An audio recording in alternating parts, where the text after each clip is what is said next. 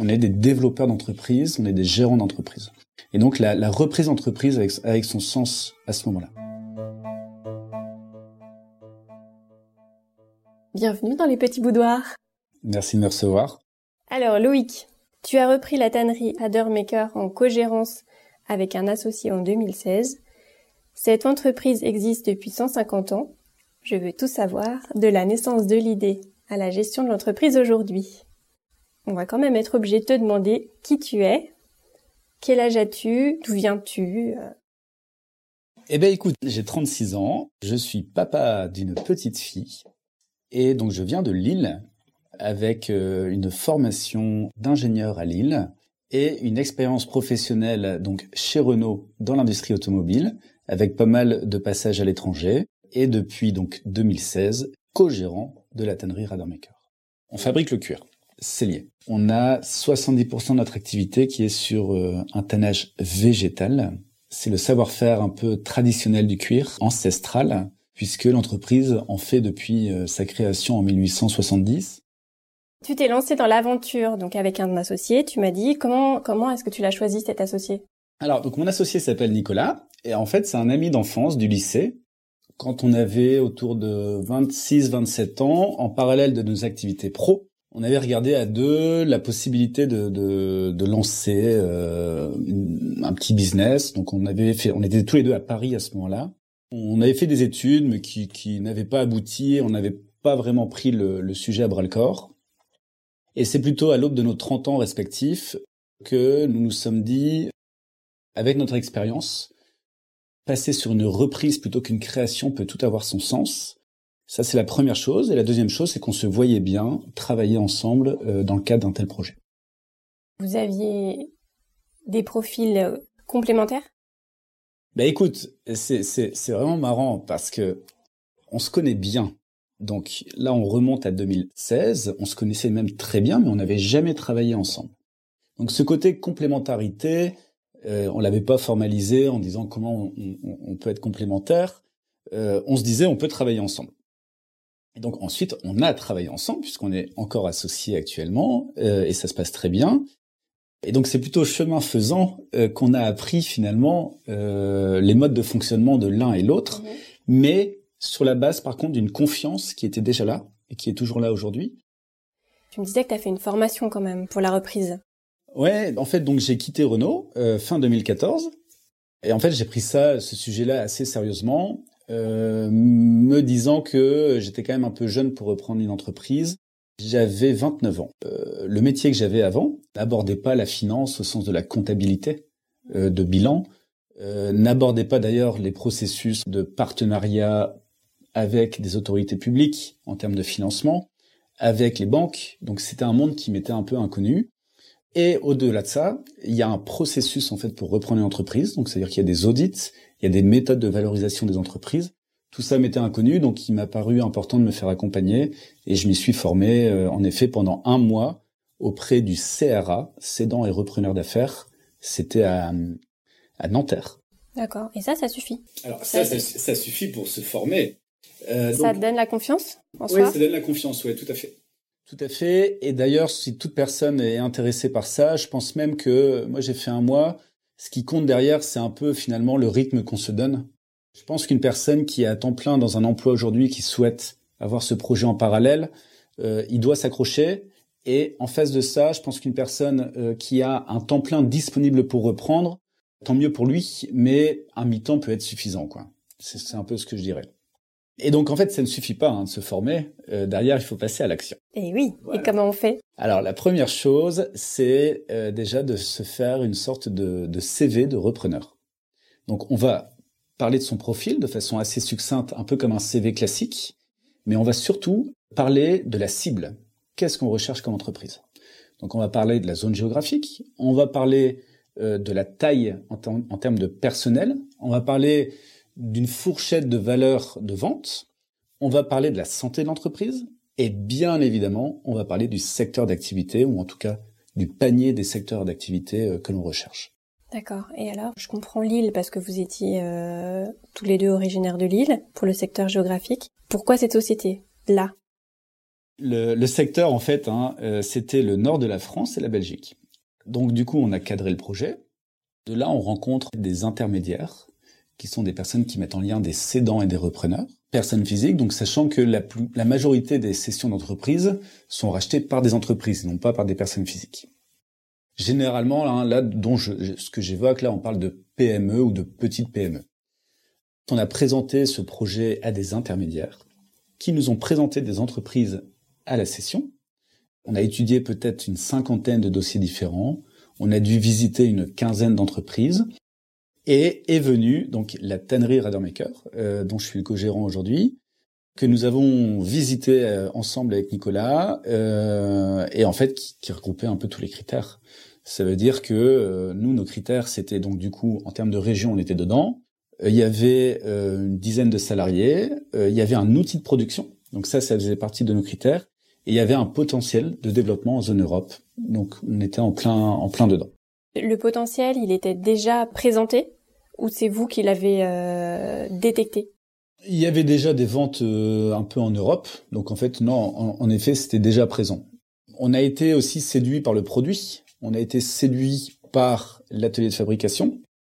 On a été séduit par le fait aussi que nous ne sommes pas experts en cuir. Euh, et c'est le personnel qui l'est. Et donc on pouvait jouer pleinement notre rôle en fait de, de, de valorisation du, du, savoir du personnel euh, et de s'occuper de la gestion. Euh, alors même si on est une petite boîte, hein, donc euh, la réalité c'est qu'on est quand même pas mal opérationnel. Est-ce que c'est vous qui vous valorisez auprès de celui qui cède ou bien c'est plus celui qui cède sa société qui doit se valoriser auprès, auprès du, du repreneur? Non, je, je, je pense que c'est important que le repreneur se valorise auprès du cédant. Parce que le cédant, il met son entreprise sur le marché. Donc c'est bien souvent un marché caché au sens, euh, on va pas le trouver sur Google. Hein. Le cédant, il a un prix de vente en tête, euh, donc il y a une négociation. Quand on se met en valeur, ici, on parle pas de valeur monétaire, on parle de, profil. Est-ce que je vais mener à bien l'entreprise qui me cède? Dans la formation, ou au fil des discussions, on m'a souvent évoqué que euh, à la fin de la journée, ce que le cédant va, regarder, c'est le prix de vente. Ben moi, je suis pas d'accord avec ça. En tout cas, c'est pas mon expérience et c'est pas celle que je vois autour de moi. Je crois que même si, bien entendu, que c'est un sujet euh, très important, le cédant va regarder le profil des repreneurs. Parce que malgré tout, c'est son bébé qui va refiler à des repreneurs et, et, je pense que tout le monde au fond de lui a le souhait que ça prospère. Euh, donc il va regarder ça. Et je crois que c'est très important pour tout repreneur d'entretenir une bonne relation avec le cédant. C'est bon pour les salariés, c'est bon pour l'entreprise, et c'est bon pour le repreneur qui peut se faire accompagner, ça se passe bien, par le cédant. La tannerie Radermaker, donc Radermaker, c'est le nom de famille euh, du créateur de l'entreprise en 1870, et donc il s'est écoulé trois générations ce qui n'est pas beaucoup. Ça veut dire que c'était des générations assez longues pour arriver finalement en 2016 à la date où nous avons repris. Nicolas et moi, on est les premiers à ne pas être dans, dans le cercle familial de cette entreprise familiale. Monsieur André Radermaker, cédant de l'entreprise, nous a cédé l'entreprise, tiens-toi bien, à 89 ans. Waouh Il n'avait pas de descendants? Il n'avait pas de descendants.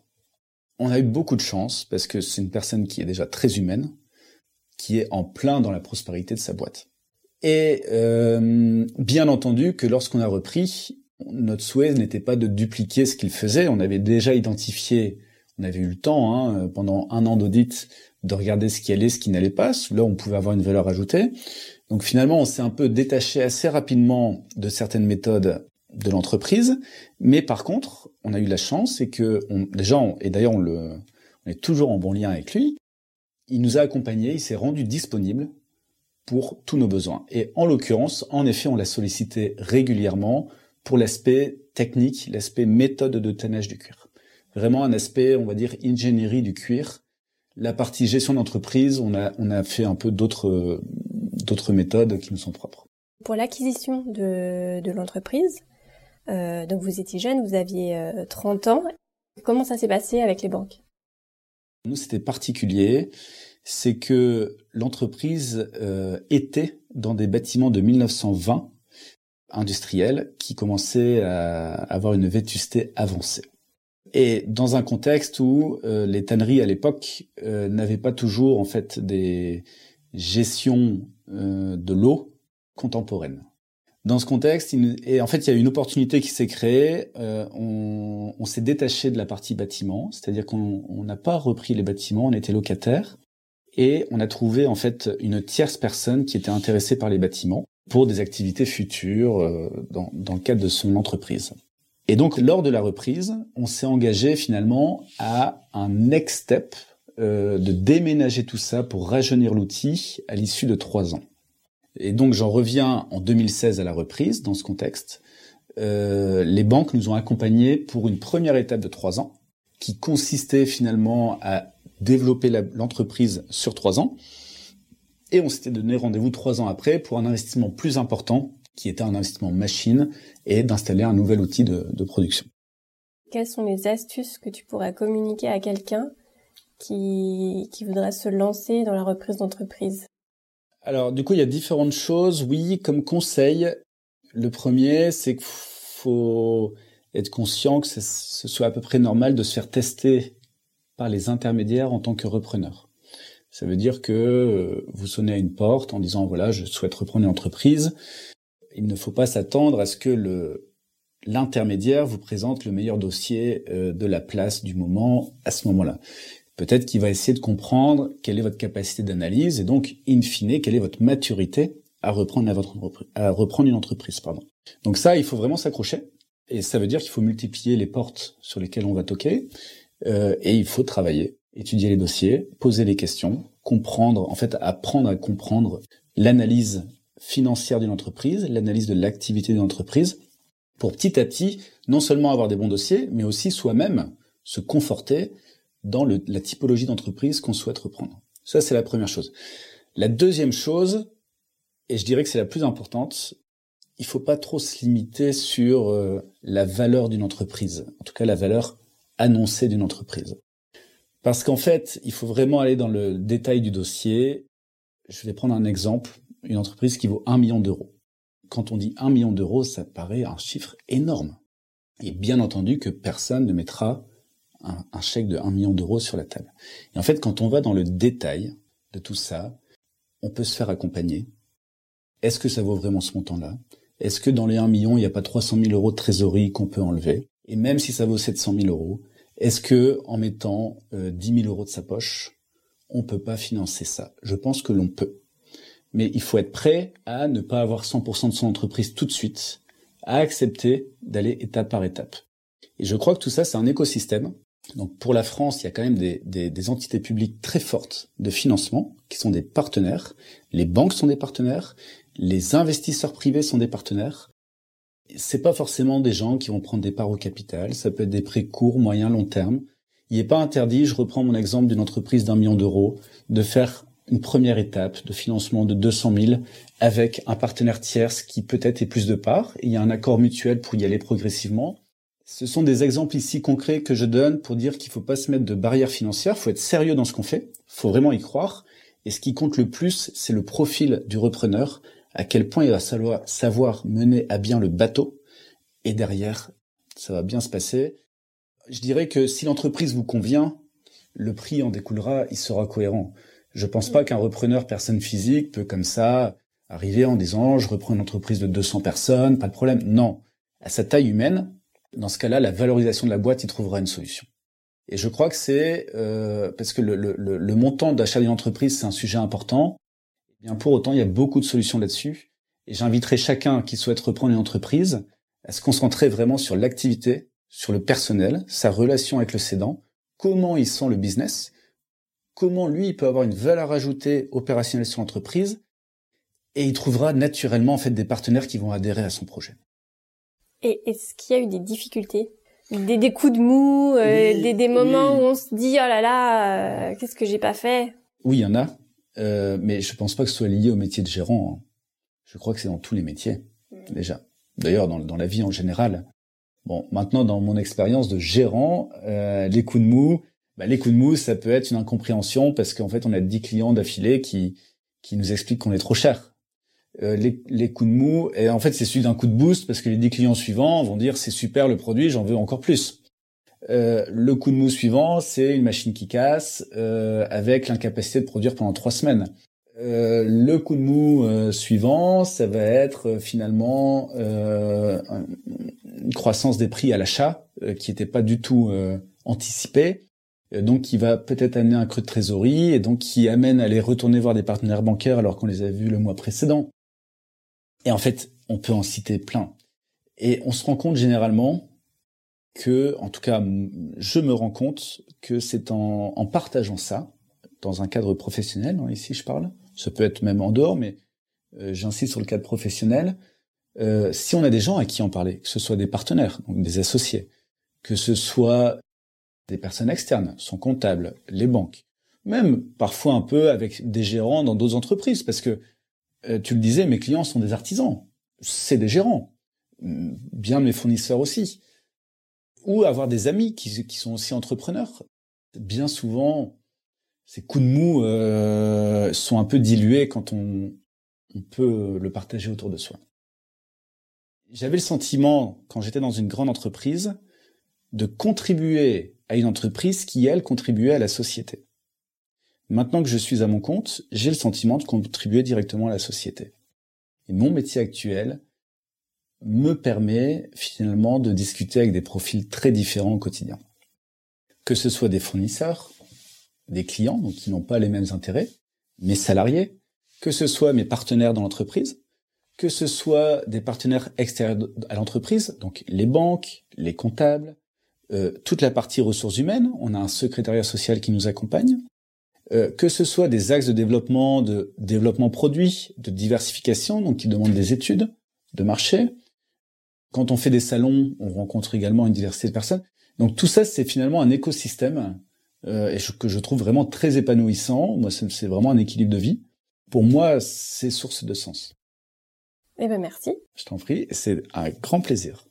Vous avez écouté les petits boudoirs. Les liens vers le CRA et l'entreprise Maker se trouvent dans les notes de l'épisode. Si vous avez aimé cet épisode, commentez-le, notez-le, partagez-le. À bientôt.